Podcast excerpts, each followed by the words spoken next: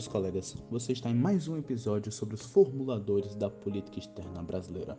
Estou aqui hoje com Maria Eduarda, Leandra e Letícia para falarmos sobre Afrânio de Melo Franco e Rui Barbosa, nomes muito conhecidos e importantes na história da diplomacia brasileira. Espero que se acomodem e apreciem o podcast. Afrânio de Melo Franco foi um diplomata, jurista e político brasileiro que teve sua atuação durante a Primeira República. Nasceu em 1870 em Minas Gerais. Melo Franco descende de uma família política em que seu pai, Vigílio Martins de Melo Franco, ocupou cargos políticos, como de senador provincial e senador estadual. Melo Franco, em 1887, ingressou no curso de Direito e, mesmo sendo estudante, já exercia cargo na área antes mesmo de poder concluir sua graduação em 1891. Ao decorrer de sua vida profissional, ingressou na carreira diplomática em 1896 como segundo secretário. Além disso, foi deputado estadual de 1903 a 1906, onde seguiu atuando como deputado federal até 1930, ausentando-se do cargo periodicamente para dar prioridade ao governo federal e suas funções como diplomata após tamanho empenho, assumiu como ministro da Aviação em 1918 no governo Venceslau Braz. Durante sua carreira na diplomacia no século XIX, propôs a reorganização do Itamaraty, argumentando a necessidade de fusão das pastas para a formação de um serviço diplomático unificado, com viés nacionalista e preparados intelectualmente, visando a serventia do Estado Nacional. Além disso, a importância e a argumentação da aposentadoria compulsória, baseado seja em tempo de serviço ou idade, era muito evidenciado por Melo Franco, já que assim haveria uma renovação física e ideológica adequada aos novos estudos e tecnologia por pessoas de diferentes gerações, o que influenciaria na cadeia hierárquica do Itamaraty. Tal reforma só foi executada no governo provisório, quando Melo Franco ocupava cargo de renome no novo governo, sendo chamado de chanceler da Revolução. Porém, por conta de problemas financeiros no próprio governo, só foram mantidos serviços indispensáveis para os consulados e missões diplomáticas. Então, Afrânio, em sua atuação dentro da diplomacia brasileira, assumia uma postura pacifista. E um exemplo que pode ser citado é o caso da Liga das Nações, em que o presidente da época, que era Arthur Bernardes, ele visava um assento permanente como requisito para o Brasil se manter dentro da organização. Porém, Melo Franco, é, ele defendia que o Estado brasileiro ele não deveria buscar uma autoridade, é, uma postura de autoridade perante as potências europeias. E com isso ele também defendia que o Brasil também deveria é, se manter mais contido. Outros marcos importantes da atuação de Melo Franco na diplomacia brasileira foram suas intervenções, tanto no conflito de Charco como no conflito de Letícia.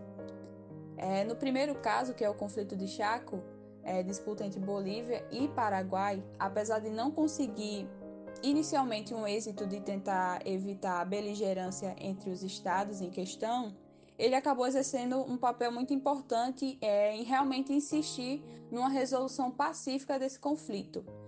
E ele acabou fazendo essa insistência perante a sétima Conferência Interamericana.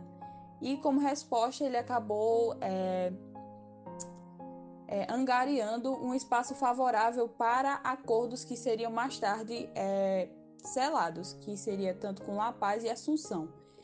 E juntamente com, com esse discurso pacífico, ele também trouxe é, um discurso de cooperação econômica é, entre esses estados envolvidos. Já no caso de Letícia, o conflito teve seu início também em 1932 e teve vários combates que acabaram é, chegando em território brasileiro. Esse combate envolvia o estado do Peru e da Colômbia. E é, por chegar ao território brasileiro, acabou fazendo com que o presidente da época, que foi o presidente Getúlio Vargas, é, levasse tropas até as fronteiras. Novamente, Melo Franco ele argumentou que o Brasil deveria se manter neutro perante esses estados envolvidos. É, vale ressaltar que é, esse, é, esse caso ele é muito importante para o legado diplomático de Melo Franco, pois é, mesmo após a sua saída no Ministério das Relações Exteriores, ele era um ator muito importante para as relações internacionais do Brasil. E esse caso específico do conflito de Letícia, é, ele parecia só ter progresso com, essas, é, com essa atuação imparcial de Melo Franco. Então, com isso, com essa sua atuação, ele conseguiu mediar muito bem essas negociações e acabou obtendo a aprovação de ambos os estados beligerantes. É, esse desempenho dele dentro do caso de conflito de Letícia, é, foi tão bom que ele acabou é, sendo indicado para um prêmio Nobel. E também esse caso ele acaba simbolizando o encerramento da carreira diplomática de Melo Franco. É, dada algumas das, das, suas experiências, é importante é, realmente pontuar que Melo Franco ele acaba consolidando uma postura que é cultivada até os dias atuais no Itamaraty, que seria justamente é, ter esse posicionamento pacifista e de neutralidade. Então, dentro da sua experiência na diplomacia, é, vale ressaltar que sua atuação ela foi extremamente importante, principalmente para consolidar uma estratégia que já era utilizada desde a época da, do ápice do Rio Branco, quando havia esse ápice de Rio Branco foi quando Franco Melo iniciou na carreira diplomática.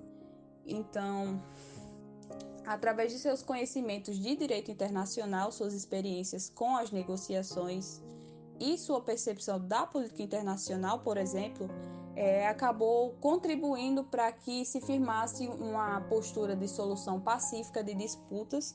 Também conseguiu expandir a influência do Brasil na região é, tanto da América do Sul quanto também na América no geral, e também contribuiu para fortalecer a solidariedade pan-americana.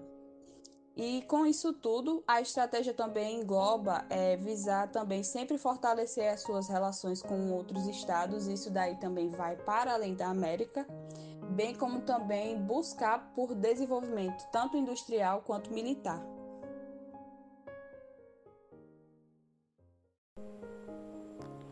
Rui Barbosa de Oliveira nasceu no dia 5 de novembro de 1849 em Salvador, capital do estado da Bahia. Ele era filho de João José Barbosa de Oliveira, que era um médico, deputado provincial e diretor da Instrução Pública da Bahia, e de Maria Adélia Barbosa de Oliveira. Sua educação foi muito rígida, com aulas de piano, oratória e literatura. Bom, no ano de 1866, ele entrou para a Faculdade de Direito de Recife e integrou uma associação abolicionista, criada por Castro Alves. Dois anos mais tarde, em 1868, ele mudou para a Faculdade de Direito em São Paulo e passou a conviver com Joaquim Nabuco, Castro Alves, Afonso Pena e Ma José Maria da Silva Piranhas, Barão do Rio Branco. Em 1870, ele formou-se e voltou para a Bahia, onde ele ingressou para o Partido Liberal.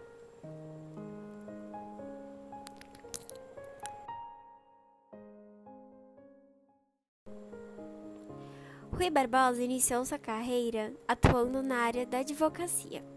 Ele era contribuinte do Diário da Bahia também. Bom, em 1876, até 1876, ele engajou na vida política, ocupou o cargo de secretário da Casa de Misericórdia da Bahia, realizou convenções nas quais ele discursou sobre abolição, sobre república, sobre liberdade religiosa. E foi no ano de 1878 que ele foi eleito deputado provincial.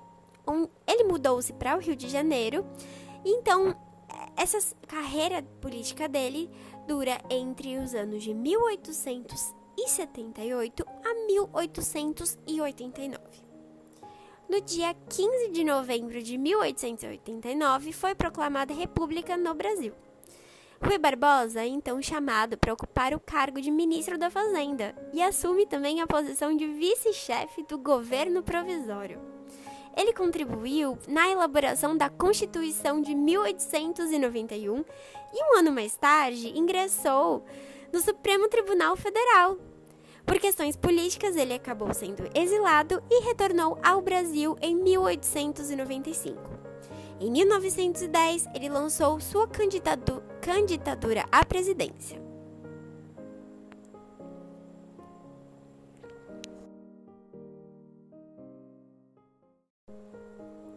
Apesar de que tenha perdido para Hermes da Fonseca, Rui Barbosa manteve-se na vida política em paralelo, trabalhava como jornalista e advogado.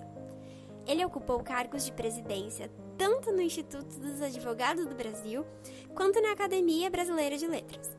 E mesmo com a, idade, com a idade avançada, Rui Barbosa seguiu atuando na política brasileira através do cargo de senador. De maneira geral, foi um importante ator na administração pública, principalmente na defesa dos ideais republicanos, no Estado laico, abolicionista e no desenvolvimento industrial.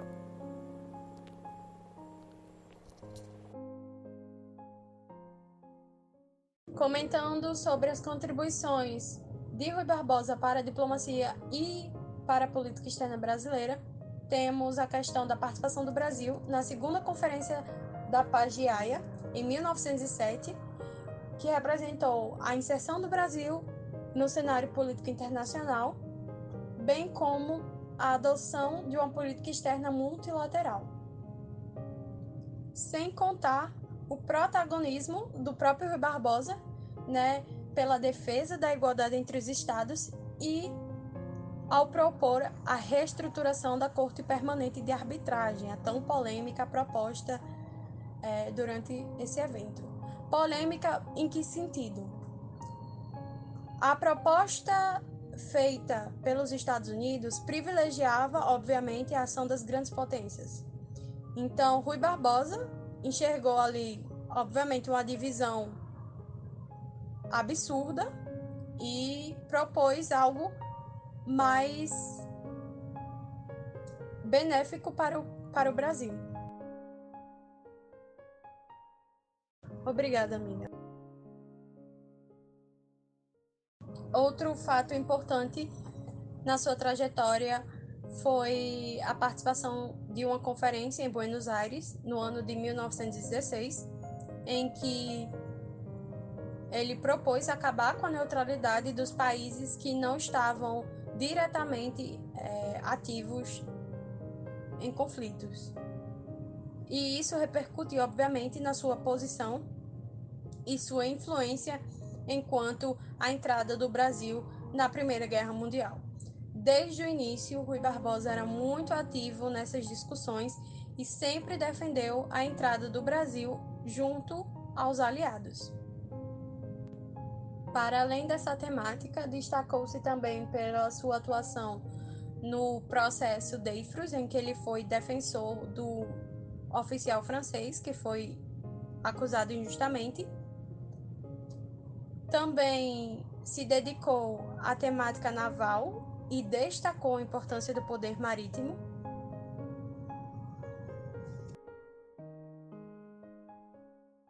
Escreveu também sobre a região amazônica, o Pará, entrou para o Tribunal de Haia e passou a atuar na Corte Permanente de Justiça no ano de 1921, que foi importantíssimo é, para o Brasil além da participação na questão do Acre no ano de 1903, ainda que o processo né, tenha tido o seu êxito pelos esforços de Rio Branco, mas o Rui Barbosa participou ativamente e contribuiu durante o processo.